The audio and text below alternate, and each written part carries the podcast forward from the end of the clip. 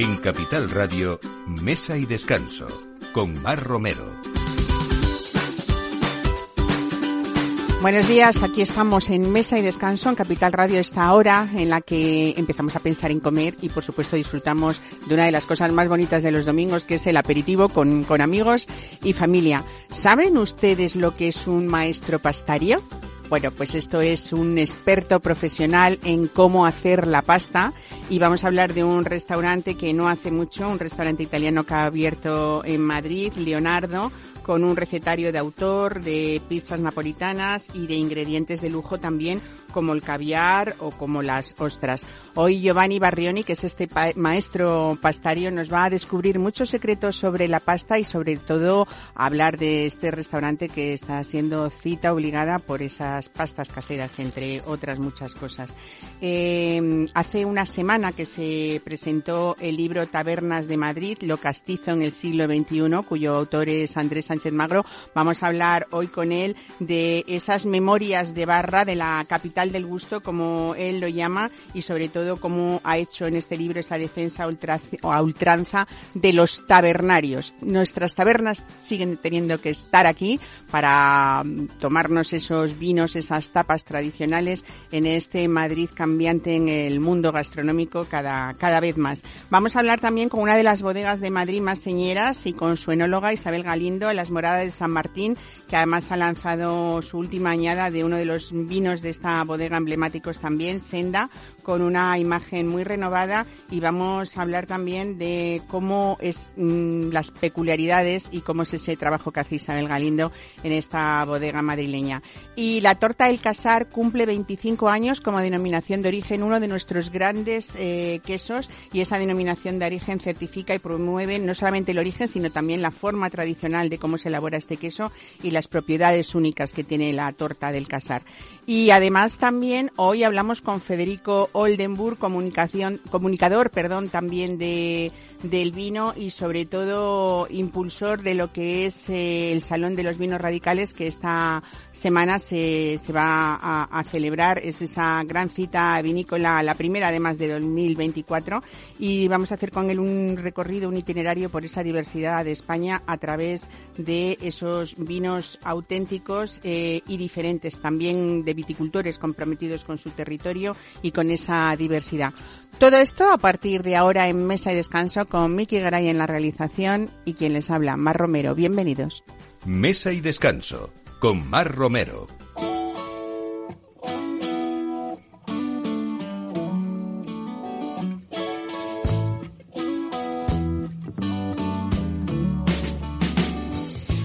Johnny was a schoolboy when he heard his first Beatles song. I think it was, but from there it didn't take him long. Got himself a guitar, used to play every night. Now he's in a rock and roll outfit and everything's alright. Pues hablamos nada menos que de 26 años de experiencia de este maestro pastario que es Giovanni Borrioni. Buenos días, Buenos bienvenido. días, ¿Qué tal? Gracias. Bueno, a los 20 años compraste lo que se llama pastificio, que es un obrador ya de producción de pasta. Jovencísimo, Giovanni, ¿no? Sí. Bueno, hay un recorrido ahí importante, eh, original de Piamonte, Piamonte. de- del Valle de Aosta, y yo creo que también esos sabores de, de tu infancia, cuéntanos un poco, porque se remontan a los norte, a, a los del norte de Italia, ¿no? Por Sí, tu abuela. Hoy somos domingo. El domingo solía preparar con mi madre, con mi abuela, la pasta por toda la familia. Hablamos de 25 comensales normalmente. Madre mía. Entonces, eh, e- esta pasta, la forma de ser, la- el relleno, todo, eh, me llamaba la atención, me llamaba la atención hasta que un día eh, tuve la posibilidad de, posibilidad de trabajar eh, unos meses en un pastificio. Ya trabajaba antes como cocinero. Eh, trabajar en este pastificio y nada, decidí de, de comprarlo, comprarlo y aviarlo con mi, fa- con mi familia hasta ser uno de los pastificios más importantes del, del norte. Tanto que fuiste el proveedor de pasta fresca de numerosos Sí, restaurantes con de estrella Michelin, ¿no? Exacto, Ujú. sí, porque un, eh, un, eh, un mastro pastaio conoce todos los secretos de lo que es la pasta. Entonces, eh, es la problemática de la pasta, porque la pasta casera hecha en casa tiene que tener una textura, que es un, ta- eh, una forma también eh, que no necesita ser eh, tan, tan bonita. Un estrellado o un restaurante, sí. Claro, eh, eh, elaboras la pasta de una forma un poco distinta a, a la, a la tradicional, ¿no?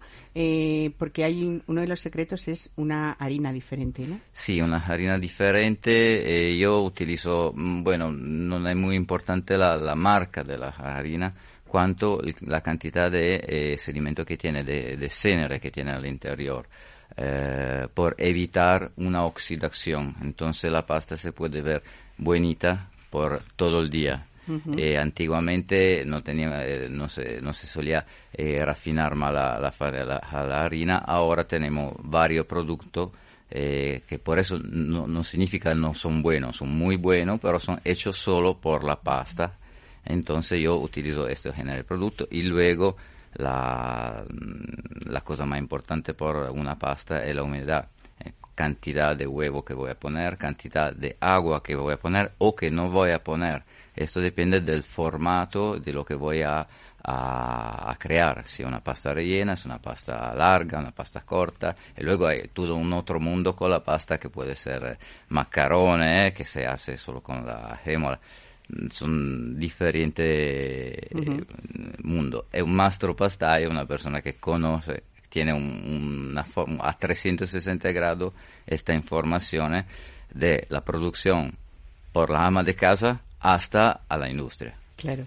Bueno, eh, ahora mismo, después de una, de toda esta larga trayectoria que hemos resumido brevemente, eh, estás, eh, estás de jefe de cocina en Leonardo, que es el restaurante italiano que hace muy poquito que se ha abierto, un poco semanas antes de, de las Navidades, ¿no? Está ubicado en la finca Gran Café, ese exclusivo centro comercial que también está, pues, prácticamente recién abierto en Pozuelo de Alarcón. Eh, esa pasta casera hecha diariamente ha sido uno de los tips importantes para Sí. que empiece a haber asiduos en Leonardo, pero también, sobre todo, ese espectacular horno de leña donde empleáis leña seleccionada de, de olivo para elaborar esas pizzas napolitanas que cuéntame cómo son porque tienen mucho trabajo partiendo de esas fermentaciones largas que son el secreto, ¿no? De Una estas fermentación larga, ma sobre todo un conocimiento eh, de la masa por un pizzero que tenemos, como Nello Di Svevo y otro pizzero, eh, muy importante. Eh, la pizza es química, también la pizza es química, como la pasta es química. Entonces, por tener un producto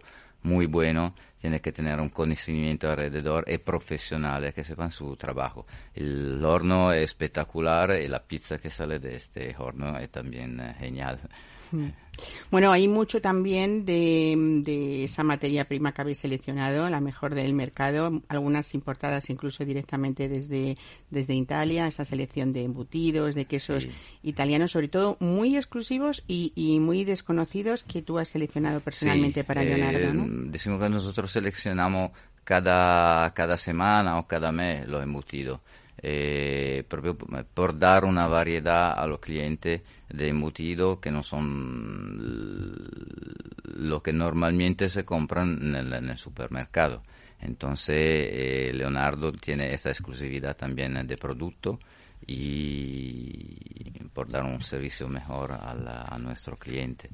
Bueno, hay eh, muchos detalles eh, y es es esa un poco esa declaración de intenciones porque hay platos muy elaborados en Leonardo, ingredientes de altísimo nivel como el caviar imperial, las ostras Guillardó, eh, trufa negra en temporada también, la blanca del Piamonte, que madre mía, Blanca y incluso pues atún rojo o carnes maduradas. Exacto. Podríamos decir que es una cocina mediterránea de altísimo nivel, pero con esa importancia que estamos hablando que tú le has dado a- al nivel de la pasta, ¿no? Porque a veces Exacto. hablamos de pasta y nos parece que todo es lo mismo, pero, pero no, no, è tutto lo mismo.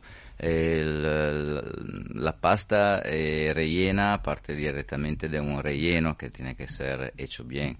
E, lógicamente eh, yo utilizo eh, ingredientes de calidad también por el relleno. Cuando yo utilizo ingredientes de calidad por un relleno, eh, como el plin, que yo lo hago eh, eh, en, el, vino tinto, lo dejo por 48 horas, luego lo voy a co- cocinar por 8, 8 horas, entonces no podemos que tener un excelente resultado. Eh, un sabor eh, que a, mí recuerda mi infancia porque al final eran los sabores que tenía. Claramente con una forma contemporánea de presentación y todo, pero mi cocina es sobre todo por mantener los sabores originales, donde la contemporaneidad, donde el aspecto visual no tiene, intacar eh, o que lo que es un, un sabor. Bueno, eh, no hemos hablado de esa decoración sensacional de, de Leonardo, ya partiendo de ese horno de leña que hemos nombrado, que es un poco el centro, quizá, ¿no? De todo la- el sentido de, de esta decoración de detalles como muy cálidos, muchos volúmenes, un poco también casi como de aspecto teatral, ¿no? Como Sí, por lo grande que es, Verdad. por lo luminoso y sobre todo, bueno, por esa decoración eh, preciosa que habéis hecho. Bueno, eh, hay una, eh, volviendo a la pasta, que Sí. para eso tenemos aquí a un maestro pastario, ¿eh? Eh, ¿Cómo es ese punto de cocción? Porque además entre los españoles y los italianos, como en otras muchas cosas, hay bastantes diferencias en los gustos o quizá eh, que nos ha venido un poco heredada esa pasta de cuando la comíamos en el colegio. no sé, Claro. pero mm, ese al dente que vosotros decís, a veces para nosotros eh, nos vamos acostumbrando ya, ¿eh? como lo del tema de hervir las verduras Sí. poco tiempo o eh, ¿cómo, cómo conseguimos eh, en casa una pasta rica, eh, ¿dónde estaría el secreto del tiempo? ¿Cómo lo medimos? ¿Qué, qué- ¿Cómo tiene que estar esa textura para decir este es el punto? Este es el punto. Mm, Dependiendo también de qué pasta, ¿no? Exacto, Claro. Depende de qué pasta. Una pasta fresca es una cosa, una pasta seca es otra cosa. Mm. Una pasta seca solamente mirando lo que la, la marca nos recomienda de tiempo. no, no tenemos que ir Las indicaciones que nos ponen en, en el paquete en la bolsa. ¿no? Esto ya, ya, yo normalmente con pasta, con pasta seca eh, de autor, pasta importante, yo voy solamente col tiempo que, que tenemos sul, sull'envase.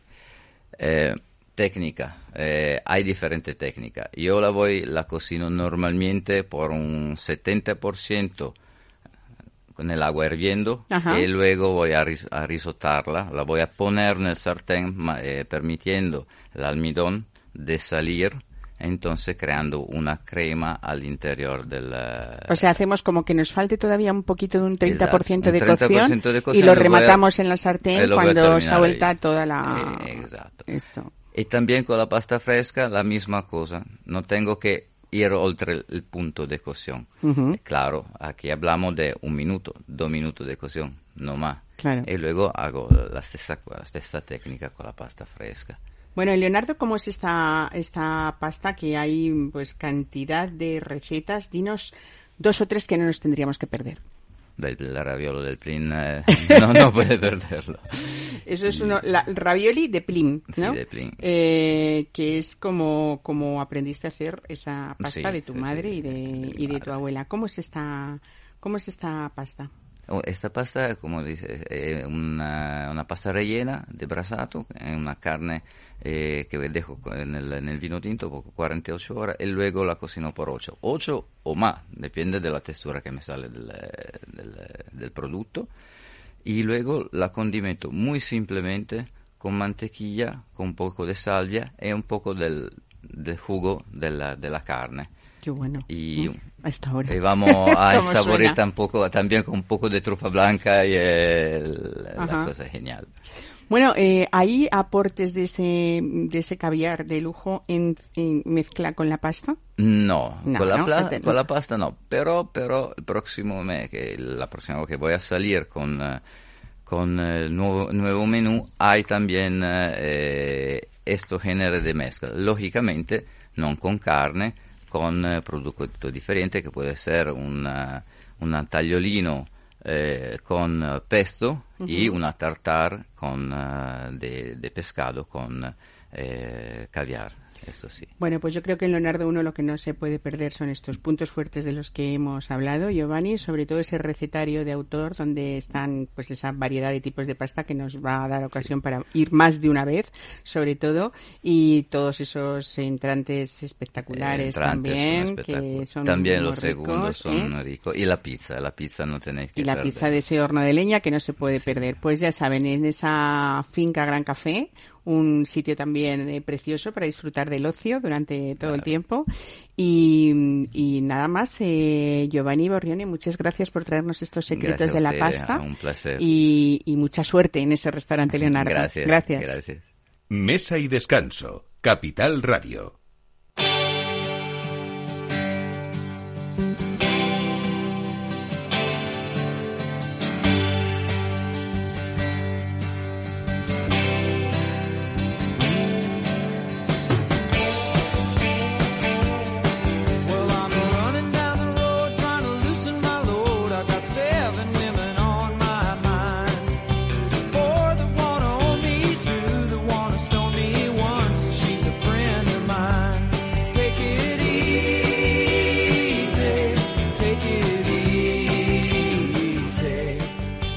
Andrés Sánchez Magro, entre otras eh, muchas cosas, eh, es un gran experto en gastronomía, es un gran experto en vinos, crítico también de vinos en La Razón y sobre todo disfrutón y visitante de muchísimos restaurantes y bares que lleva muchos a sus espaldas y ha escrito un libro hace una semana que lo presentaba en Madrid, Tabernas de Madrid, lo castizo en el siglo XXI.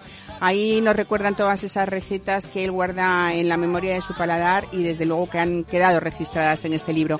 Andrés Sánchez Magro, buenos días, bienvenido a Mesa y Descanso. y gracias por atender la llamada, que sé que eres un hombre muy ocupado.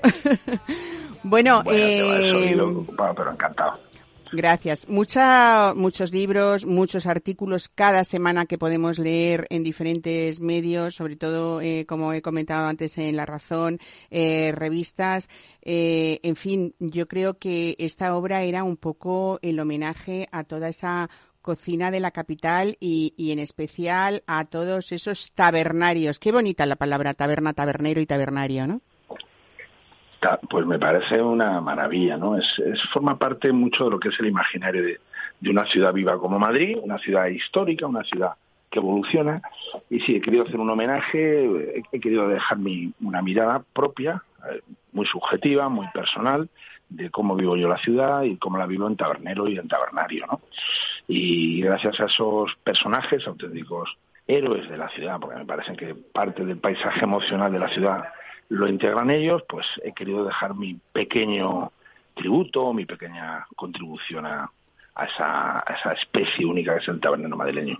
Eh, Andrés, tú dices que tu vida no se entiende sin su chato de vino, ese azulejo que todos reconocemos en esas tabernas centenarias, esa barra de estaño. Qué pena que algunas se pierdan, ¿no? Sí, claro, pero es la, la, y, también los comercios tradicionales. Se van perdiendo muchas cosas porque, bueno, la, la, evolución, la sociedad evoluciona, Madrid no deja de ser la punta de lanza de, un, de, un, país que evoluciona como es España. Y claro, a veces da un poquito de melancolía, ¿no? Ver cómo ese, esa, ese tipismo, esa fisonomía tabernaria clásica, hablas de la barra de zinc, del azulejo. Yo, a mí me hace mucha gracia no solo la cartelería taurina, sino esas botellas de brandy de Jerez llenas de polvo, ¿no? ¡Ay, qué bonita!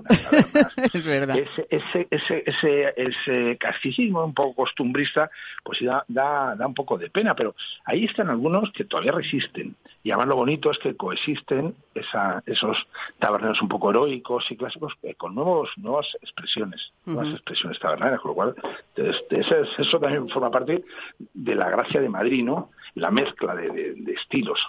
Fíjate que, eh, eh, pues eso, yo igual que me encanta ir a tabernas, que tengo recuerdos incluso de, ir de la mano de mi abuelo, ¿no? Y algunas, eh, pues haciendo ese homenaje a, Jerez, como tú dices, desde hace muchísimos años, casi somos como muy asiduos a, a, las mismas siempre, ¿no? Y cuando uno abre este libro de Tabernas de Madrid, lo castizo en el siglo XXI, te das cuenta que afortunadamente ha habido muchísima gente que ha sobrevivido y que tiene generaciones por delante que han sabido mantener esto, que tampoco es fácil, ¿no? Pues eso es también otra de los secretos, ¿no? Y, contar un poco la vida de esos taberneros, de esas sagas tabernarias, cómo van enlazando generaciones, cómo a pesar de las dificultades, eh, fíjate el país, cómo vivió el siglo XX, ¿no? Con una guerra, con mil problemas, una posguerra durísima, ¿no? Que, que se vivió en Madrid como en todas las ciudades, ¿no? ese Madrid que decía, ¿no? Damasonoso, Madrid una ciudad con un millón de cadáveres, ¿no? Esa, esa vida tan vibrante a veces tan difícil, pues los taberneros los han, ido superando, ¿no? Y, de, alguna manera lo que han hecho es ofrecer esos espacios de vida, de buena vida, de espacio social, de, casi de ateneos populares en favor de, ese madrileño de, aquí o de los que han venido aquí que ha encontrado la taberna por su lugar de refugio. Desde luego. Bueno, eh, hemos comentado ese trabajo que, que haces y que te leemos todas las semanas. Eh, no sé cómo te da el tiempo, porque muchos que te conocen saben de otro, de otra profesión que te apasiona, que es la de magistrado. Pero también tú eres y has sido tabernero, que esto ya es como realmente esto es verdad, ¿no? Lo que nos cuenta es verdad en este libro. Sí, sí, he sido, bueno, soy un poco inquieto, no sé si llamarlo polifacético, soy bastante inquieto, duermo lo justo y vivo todo lo intensamente que puedo y todo lo que hago lo hago con mucho compromiso y intento hacer con verdad. Mm. Y también he sido tabernero, bueno, de alguna manera, y tengo una secuencia porque eh, una, una de las tabernas, yo he abierto cinco tabernas en mi vida mm. y, todavía de las cinco sobrevive una eh, que la lleva mi hijo con lo cual de alguna manera la ciudad es suya, con lo cual de alguna manera pues todavía ahí está vivo mi, llámalo mi, no sé si mi legado mi, o mi o mi contribución al mundo tabernario madrileño. Y eso, y nunca se sabe, nunca se sabe, porque siempre ando, ando todos, todos los años coqueteo. Y ahora si me meto en alguna otra, siempre estoy con el coqueteo tabernario. Sí, ¿no? Llevas años así. Yo además se lo prometo a mi hija Avería, digo, no, no vuelvas a... Sí, luego acabo cayendo. Claro. Bueno, pues la taberna Alegrías, la taberna Averías, otra que tuviste un poco haciendo ese homenaje también a los vinos naturales que empezaban a salir de moda. Ha sido como el avanzado siempre un poco, ¿no? Cogías la avanzadilla también. Bueno, ¿sabes lo que ocurre, Mar? Que, que uno ve las cosas claras y yo, por ejemplo, la calle Ponzano la vi clara, ¿no?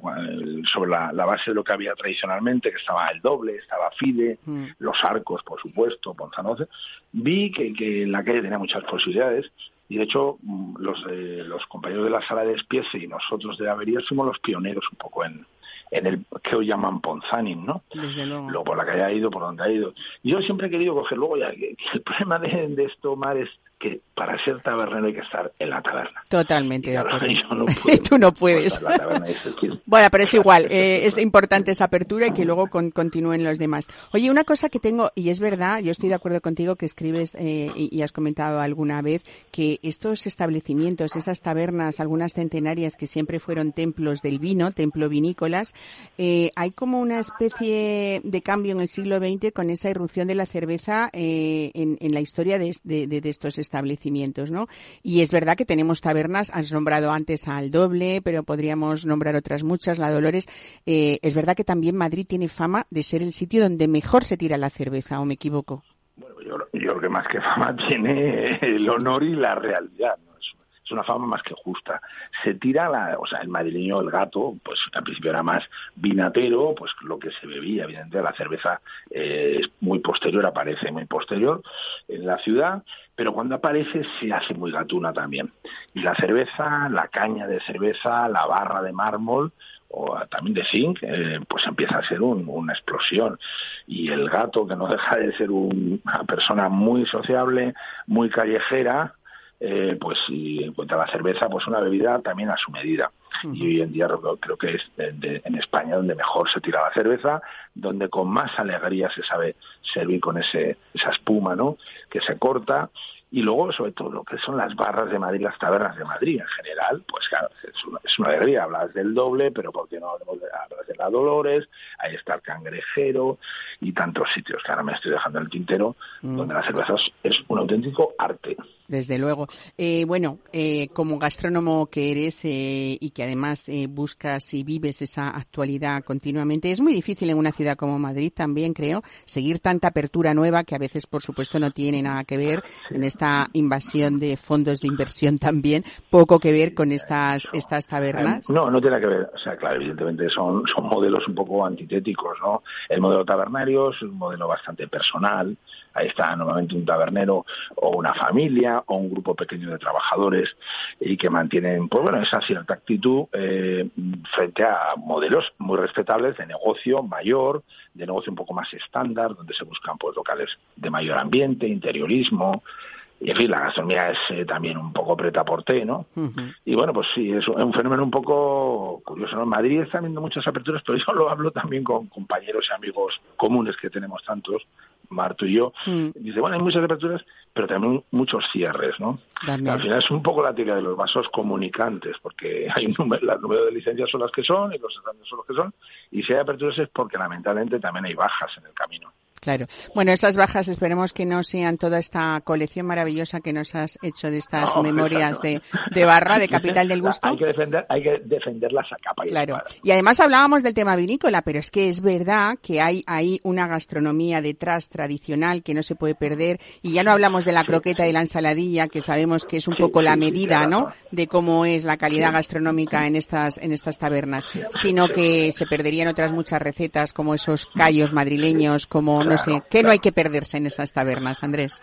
Claro, pues yo creo que eh, eh, tienes razón, o sea, es que si tú te pones a analizarlo en cada una de las tabernas y en su en su antología, ¿no? en su compendio, eh, dan pues tendrías el recetario clásico de Madrid, recetario tradicional, ¿no? Mm. Dices, hablas del callo y hablas de la patata brava, ¿no? La patata brava, y hablas de los calamares, hablas de, bueno, pues en fin, todo lo que, se, mucha casquería lo, has, hemos dicho ya, y en fin, un poco todo lo que es el, mundo de los, en los encurtidos, los boquerones, y luego otra cosa que le gusta mucho al gato, que es la conserva, ¿no?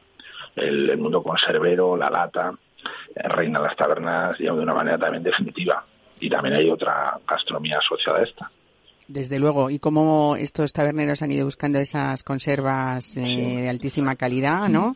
Con marcas que, que cada vez se han ido... El, marisquillo, el marisquillo, el Una cosa que me gusta mucho a, los bigotes de los gatos, el marisquillo. los bigotes de los gatos. Bueno, pues Tabernas de Madrid, lo castizo del siglo XXI, es toda una oda a ese disfrute eh, en mayúsculas que tú vives continuamente y que además disfrutas, pero que nos haces disfrutar también en esas recomendaciones que nos haces, que además cuando vemos a un crítico gastronómico pensamos que siempre vamos a leer de él grandes aperturas o, cocinas muy internacionales o y al final qué bonito es buscar esa esencia, Andrés. Así que desde aquí muchísimas gracias porque este libro es verdad, pura verdad tuya. un abrazo. Pues un placer. Muchas gracias. Un besazo. Un beso enorme. Adiós. Mesa y descanso con Mar Romero.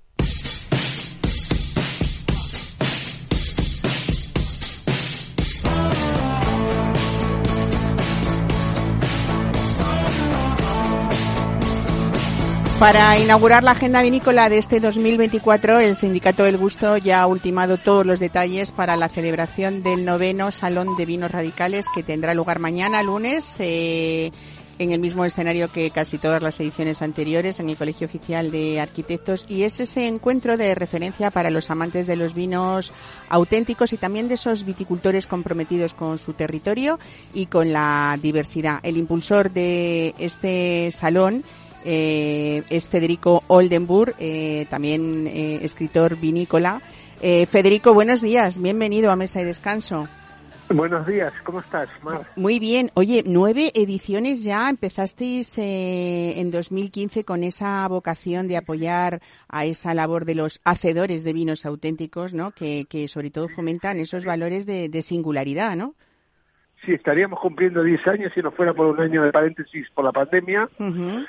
Pero bueno, ya llevamos una trayectoria, sí, sí, sí. Este, y creo que ya estamos bastante consolidados como, como un salón de los vinos auténticos y alternativos. Eh, Fede, cuéntanos un poco, porque habrá personas que, nos, nos estén escuchando y digan, ¿qué son esos vinos, el salón de los vinos radicales? ¿Qué son esos vinos, como tú decías, alternativos o auténticos? ¿Qué se diferencia en, de, de un vino que conocemos al uso? Bueno, del vino de supermercado principalmente se diferencia eh, de que se trata. Nosotros pusimos un manifiesto de los vinos radicales cuando hicimos el primer salón, un poco para definir un poco lo que queríamos. Nosotros somos, por un lado, bastante en cuanto a metodologías. Eh, eh, digamos, en el salón se pueden encontrar vinos naturales, vinos de, de viticultura biodinámica y vinos de, de, de, viticultura tradicional. Eh, y también vinos que, se, que recuperan muchas técnicas ancestrales y técnicas antiguas de vinificación. Pero somos muy, muy, eh, eh, rigurosos con una serie de cosas. Solo admitimos vinos de, pequeños viticultores que estén muy apegados a su territorio. Por eso, por es, de ahí viene el nombre radical, de la raíz, de gente que esté realmente en contacto con, con la tierra, ¿no? En contacto con el viñedo. Eh, solo admitimos gente que trabaje las variedades autóctonas o variedades que estén eh, digamos, afianzadas a su, al, territorio hace mucho tiempo. No admitimos eh, lo que son los flying winemakers, ¿no? La, la, asesores vinícolas. No admitimos grandes grupos. Eh, no admitimos eh, eh, vinos industriales. Eh, ni proyectos de, de, de, de, estos que tienen muchas bodegas en diferentes lugares. eh, o sea, queremos queremos centrarnos mucho en, el viticultor apegado al, territorio. Ese hacedor de vinos que decís y que llamáis, ¿no? Y ese, sobre todo eso, ese pequeño viticultor que defiende su territorio y que también defiende una biodiversidad al final, ¿no? Porque el vino no es solamente eh, el hombre, sino también ese clima, ese, ese suelo y, por supuesto, esa labor diferenciadora de estos viticultores que nos estás contando. Este año, además, eh, la, la, la, tiene como, como región invitada a, a Cádiz y hay numerosas eh, novedades, ¿no? También con, lo habéis nombrado Cádiz en blanco puro, ¿no? Sí, sí, pues esto lo nombramos así porque, bueno, siempre en, cada edición eh, invitamos a una región, un país, a veces hemos traído vinos de Georgia, hemos traído vinos de Italia, eh, hemos traído diferentes regiones de Francia en otras ocasiones. Este año vamos a hacer los vinos de, de, de Cádiz, pero en, una cosa en particular, que son los, los, los que los llamamos vinos de pasto, que son los vinos de pequeños viticultores que están recuperando la tradición de los vinos de parcela, de, de los viñedos destacados, que en algún momento se ignoraron y, se menospreciaron porque con esa, esos vinos iban todos a destinados a... A Jerez, a hacer Jerez, ¿no? Sí, a hacer Jerez, sí, sí, sí.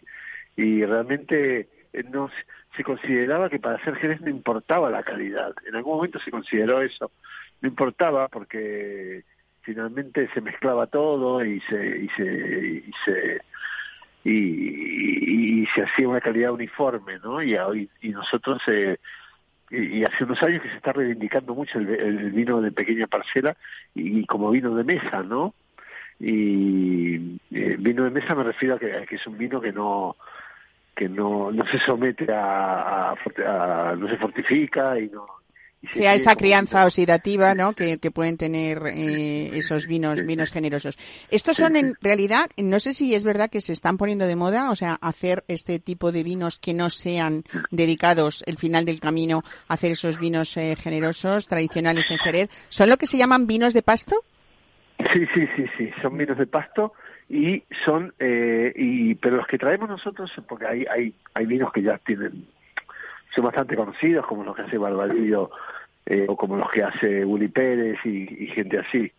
eh, pero nosotros los que estamos trayendo son muy poco conocidos y, y son viticultores realmente radicales. Desde luego es una perspectiva no muy distinta de, de elaboración. vamos a presentar una cata para la prensa a mediodía eh, con, con Paz y Bison, que sabes que es una de las grandes expertas en vinos. Una gran conocedora de los vinos andaluces, ¿no? periodista, amiga, común. la selección la ha hecho ella, además, o sea que... Qué maravilla. Va, a ser un lujo de, de cata. Espero que puedas eh, espero, claro que sí. Eh, Federico, en esta edición, como en otras, eh, también hacéis eh, ese premio radical que reconoce a una personalidad por promover esa labor de los de los que vosotros llamáis los últimos moicanos de la viticultura, ¿no? Estos que nadan siempre a contracorriente, que es lo que también hace que merezcan este este reconocimiento de una vida dedicada a, a esto, ¿no? Y no tanto a lo mejor a los beneficios económicos, ¿no? Sino son modos de vida, yo creo, ¿no? Sí, sí, sí. Sí, sí, vamos a dar un premio y este, te aseguro que es una persona que merece mucho este premio. Lo que no te puedo decir es quién es. No lo podemos decir por adelantado, ¿no? No veas la primicia. No, no, te lo puedo decir. Muy bien. pues mañana, mañana se sabrá. ¿eh? sí, sí, sí, Eh, sí, sí. Oye, y felicidades por esas nueve ediciones que ya sumáis en ese itinerario que hacéis cada año por la diversidad de, de España a través de muchísimos vinos, porque cada vez son más, ¿no? Sí, sí, sí. Y, y además cada año eh, hay eh, cinco o seis bodegas nuevas que se suman a nuestro a nuestro amplio catálogo ya, casi 40, 40 expositores, eh, viticultores que vienen, eh, algunos, algunos que repiten, muchos repiten, otros otros que no, pero pero siempre siempre quiero aportar alguna novedad y son muchas las que se presentan y quieren venir pero no podemos hacerle hueco a todos porque yo quiero Poquito a poco, Siempre- que cada año haya novedades, ¿no?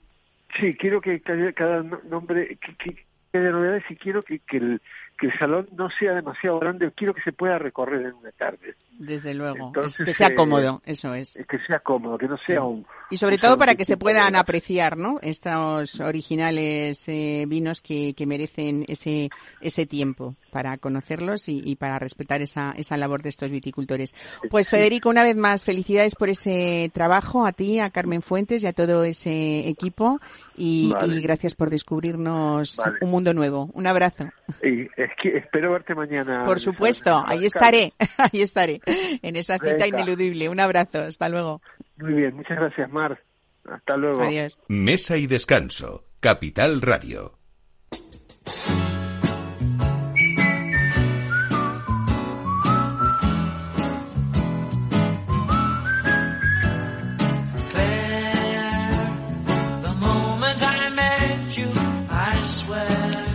Después de hablar de estos vinos singulares, dicen, como saben, que vinos y quesos saben a besos. Así que vamos a hablar hoy de una denominación de origen de uno de nuestros mejores quesos españoles que cumple 25 años, que es la torta del casar. Hablamos con su presidente Javier Muñoz. Javier, buenos días, bienvenido a Mesa y Descanso.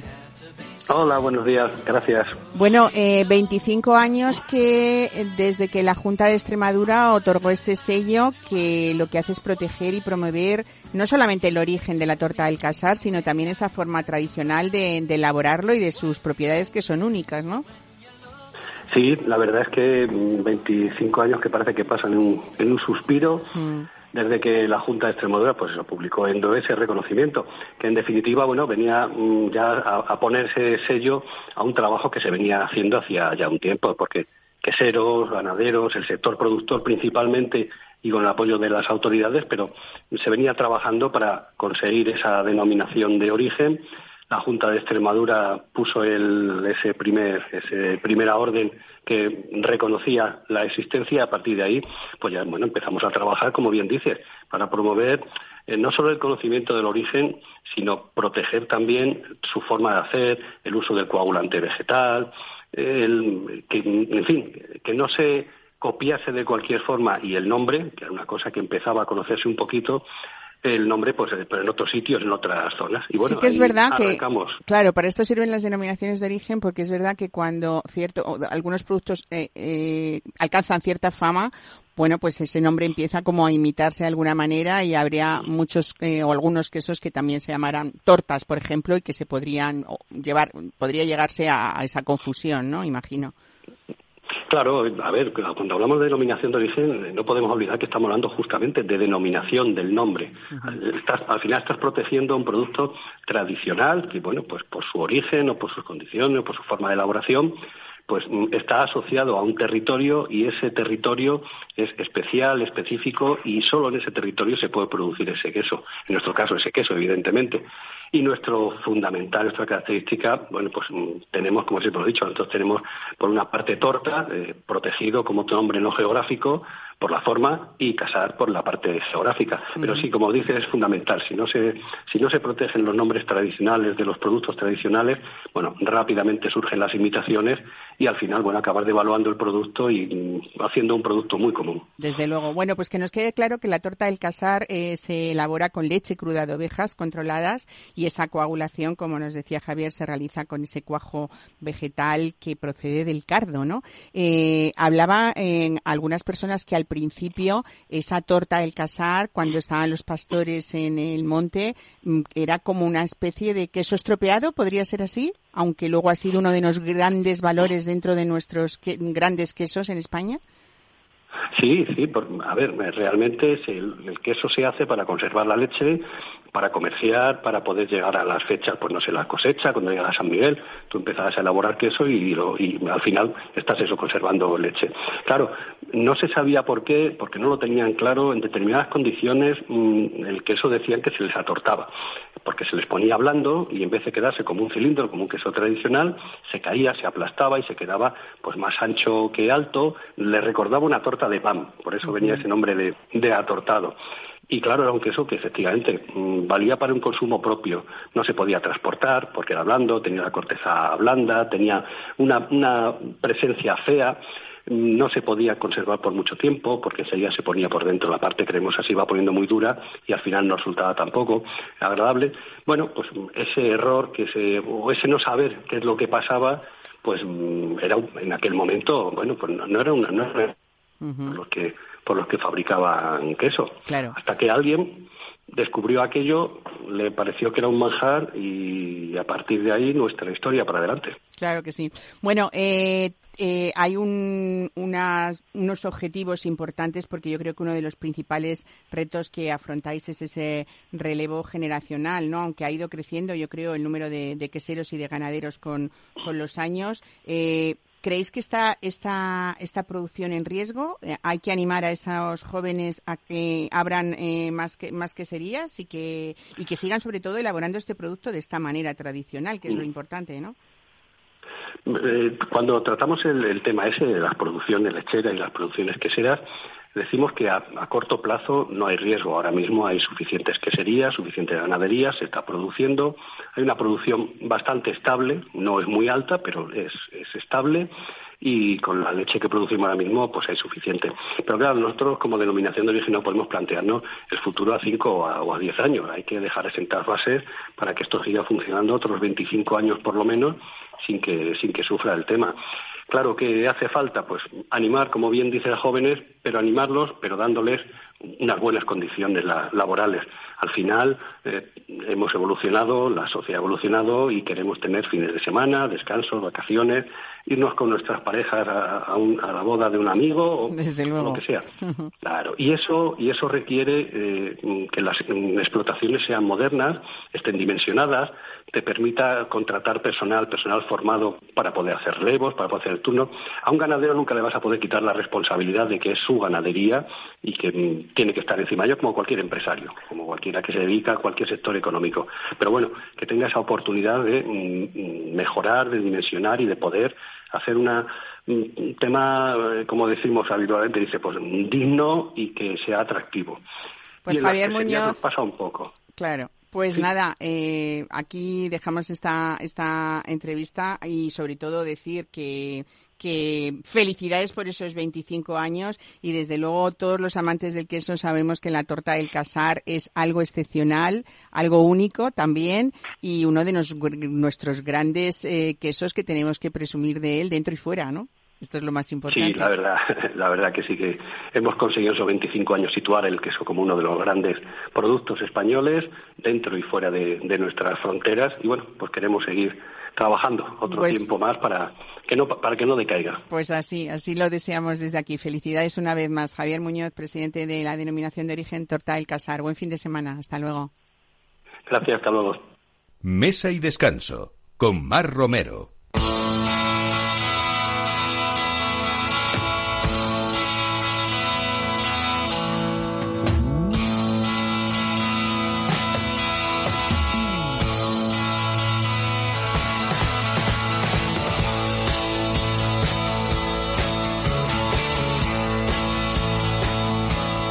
Bueno, hablamos no solamente de una de las bodegas más señeras de Madrid, las moradas de San Martín, sino también hablamos eh, de sostenibilidad, hablamos de originalidad y de elaboraciones a veces muy complejas, cuya responsable es Isabel Galindo y me encanta tenerla hoy aquí.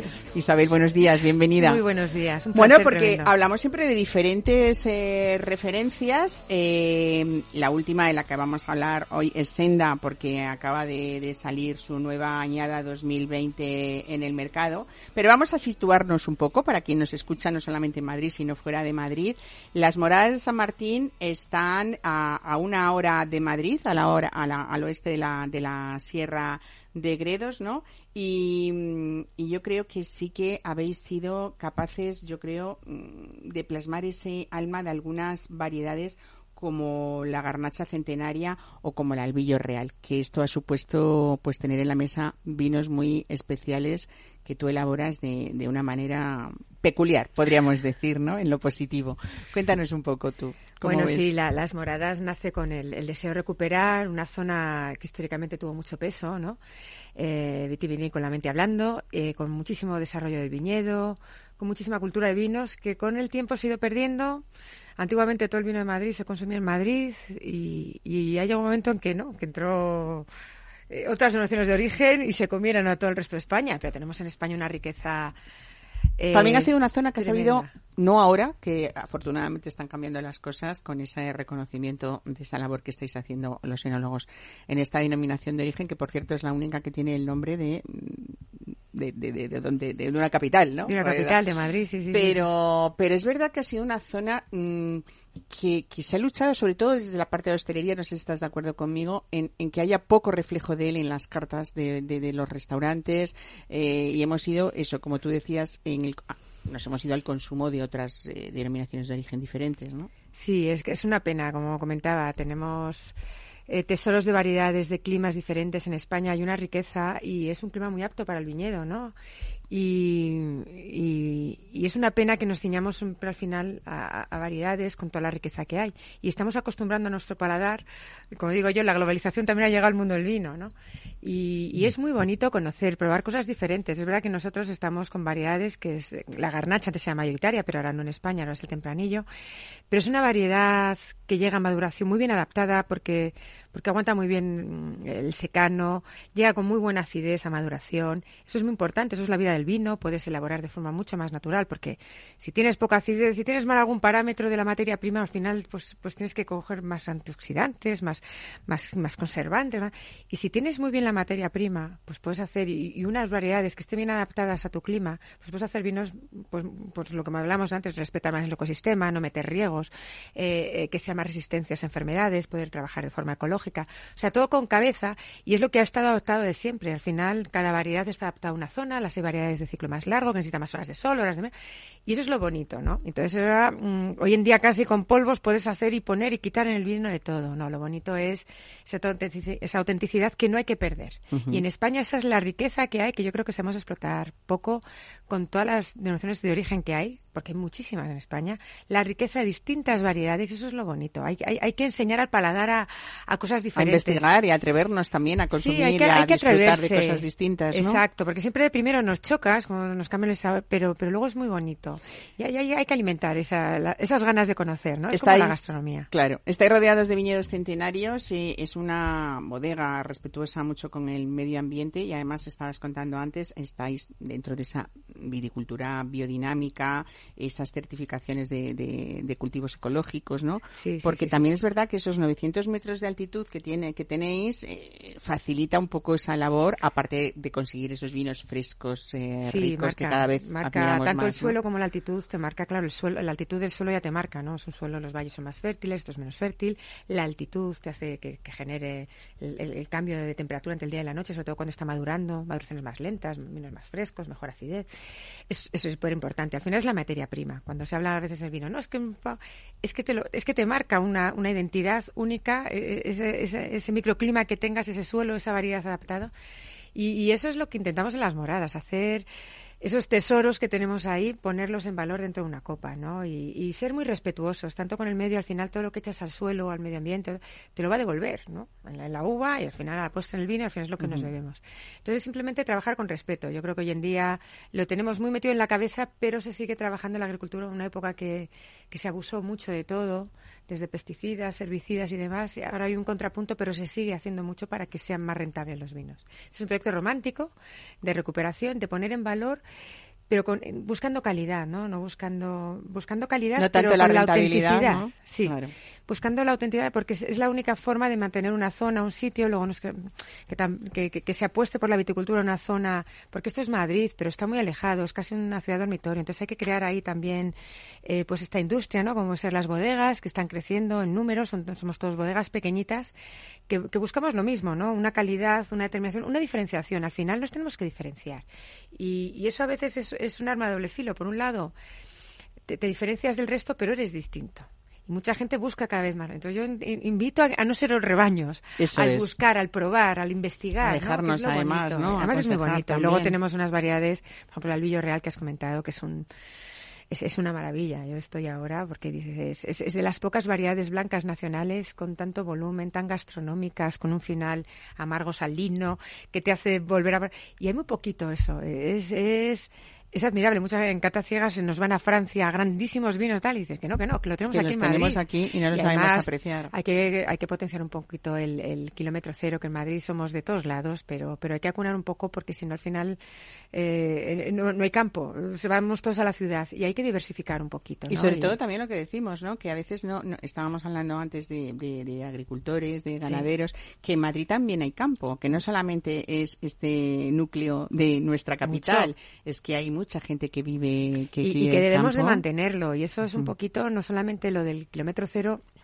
no solamente es por las emisiones de carbono, por, por, por el transporte, por todo que genera muchísima contaminación, es lo, casi lo que me deja más huella, sino también el eso, el que no se abandone el campo, al revés, que se potencie un poquito, eso es muy importante. Y en Madrid yo creo que eso lo acunamos poco para lo bueno y para lo malo, pero hay, hay, hay que atreverse, pero ya no solamente con Madrid, con otras zonas de España, ¿no? Que no, no nos quedemos siempre en lo mismo, en la tipicidad, hay que buscar otras cosas y es muy interesante. De hecho, eh, es un proyecto que cada vez tenemos más reconocimientos, pues, pues estamos cada vez más presentes, sobre todo en Madrid, ¿no? En muchas barras, en, en restauración, en Yo creo que sois una de las bodegas señeras de esta denominación de origen, precisamente por esa labor que habéis hecho durante años y, y lo que refleja al final en vuestros vinos es, es la calidad. Y en Sí, eso ¿no? Y reflejar un, un terruño, una diferenciación, una zona, que es bonito, ¿no? Que sean distintos, unas variedades de otras, de una zona, de una añada, de otra, ¿no?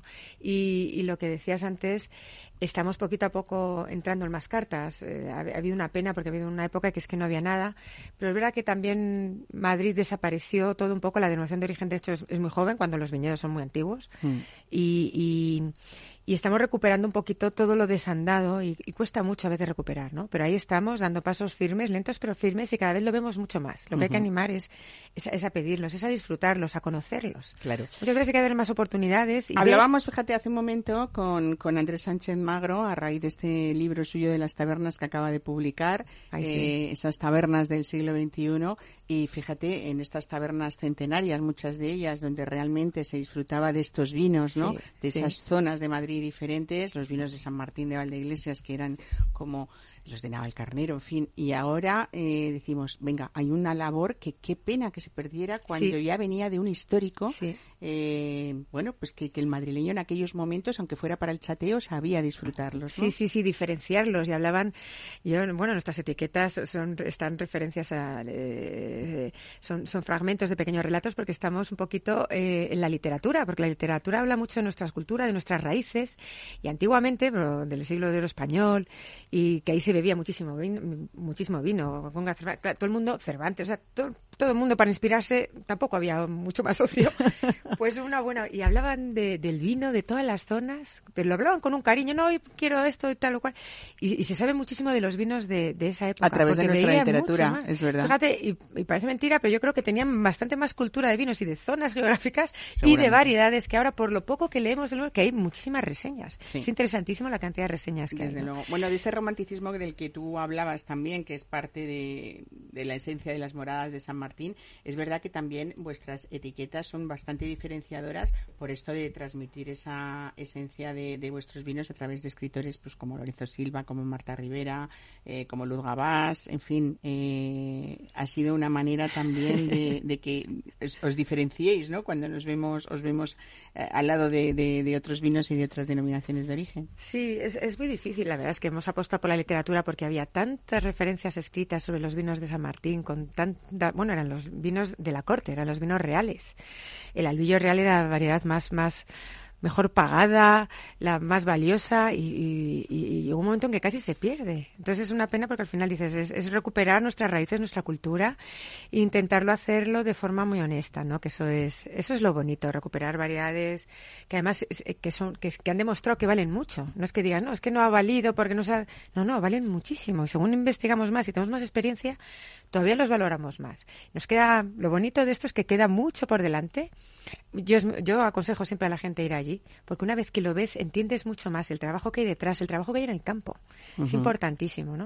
Con este compromiso de sostenibilidad del que hablamos y también un poco eso que intentáis transmitir a través de vuestras etiquetas, vamos a hablar, lo había comentado antes, esta añada 2020 de vuestro vino Senda, eh, la que puede además leerse un fragmento del relato, si se acuerda de mí, del escritor Luis Zueco, y, y que solamente habéis hecho 12.000 mm, y poco, ¿no? 12.600 botellas sí, sí. Aquí depende mucho a veces de las añadas, de ese granizo. aquí no estamos en, estamos en secano, no estamos en regadío. Eh, para mí eso es una diferenciación muy grande que debía de ponerse casi más importante que la veo en, en, las etiquetas, porque no tiene nada que ver una viticultura tradicional con una con, con, unas explotaciones, digamos, más, más intensivas, ¿no? Y, y, es ese respeto también. A la uva se hace todo a mano, se vende a mano, claro, eso, eso cambia totalmente tanto la calidad del vino como el respeto, como, como los costes también, ¿no? Y intentamos las no irnos de caros para que la gente no tenga excusa, porque realmente si, si, repercutimos todos que sean amables los precios Somos románticos en todos los sentidos. Oye, vuestro Senda 2020, Isabel, es el vino más fresco de la, de, de la bodega, esta garnacha, que para mí es perfecta, ¿no? Para tomar, pues eso, en esta barra que hablamos para Mira, estamos hoy muy madrileños, hasta con un bocadillo de, de, de, calamares, ¿no? Oh, qué rico, qué rico. Sí, sí, sí, sí. Una gilda o, con un fuera, o con un cochinillo, un bacalao ahí como fuera. Pues sí, eh, el Senda, fijaros que es el vino se supone que es el vino más joven nuestro, que no es un vino joven, ojo, que ha pasado, pero, pero intentamos mirar que sea la garnacha sobre ese suelo granito, esa mole que tenemos en el sistema central, que es granítico, y que sea muy auténtico, que refleje eso, porque la garnacha en función de la zona eh, es, muy, es muy diferenciadora. Y aquí la garnacha en esta zona es más balsámica, es, es, más tiene muy buena acidez, tiene muy buena frescura. Entonces eso es lo que he intentado plasmar y cuesta mucho porque hay que pasar un poquito, hay que pulir ese tanino y tal. Y es un vino fresco que por fin yo creo que está añada ya la año anterior estaba contenta, pero esta es la que estoy más contenta. Así que expreso muy, muy delicadamente lo que Pues nada, una elaboración cuidada, minuciosa, que desde luego, como nos has comentado, comienza desde el viñedo. Un trabajo fantástico en todas esas variedades. Para mí es albillo real, es algo que me quedo siempre porque me encantan los blancos, pero los blancos de albillo mucho más. Y yo creo que es una de las eh, uvas y de los vinos que has hecho, Isabel, que dices, esto es las moradas de San Martín. Así que gracias por estar hoy aquí y vamos a disfrutar de ese vino o de los que quieran en este este domingo que les queda. Feliz tarde y disfruten de la comida. La semana que viene volvemos.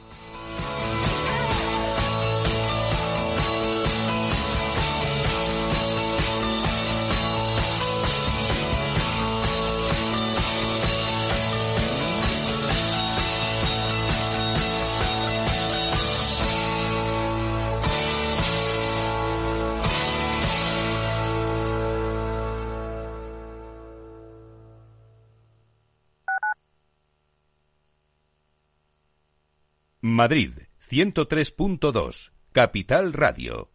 Restaurante Ferreiro, todo el sabor de la cocina asturiana con los mejores pescados de pincho de nuestros mares y nuestras carnes del Principado. Recetas sabrosas y actualizadas junto a los platos más emblemáticos de la alta cocina asturiana. La fabada, premio la mejor de Madrid 2017 y las verdinas con bogavante y almejas. Pruebe nuestro famoso arroz con leche y nuestros menús diferentes en cada temporada. Calle Comandante Zorita 32, teléfono 91 553 9342. Una recomendación del programa gastronómico Mesa y Descanso.